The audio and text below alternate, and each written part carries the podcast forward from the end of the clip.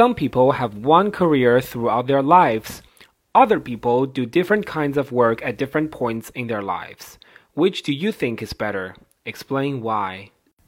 I think that doing different kinds of work throughout your life is better because it expands your horizons and makes you a more skilled worker with a more diverse set of experiences.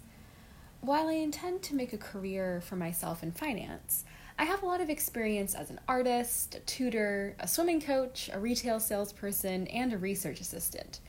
All of these work experiences have taught me a wide variety of skills that will make me a better worker in the future. I never would have learned how to adapt my sales pitches to my customer if I hadn't worked in retail. Those sales skills will help me in my career when I need to sell an idea to a boss or pitch a stock to a client. I'm a well rounded person because I have done different kinds of work in my life.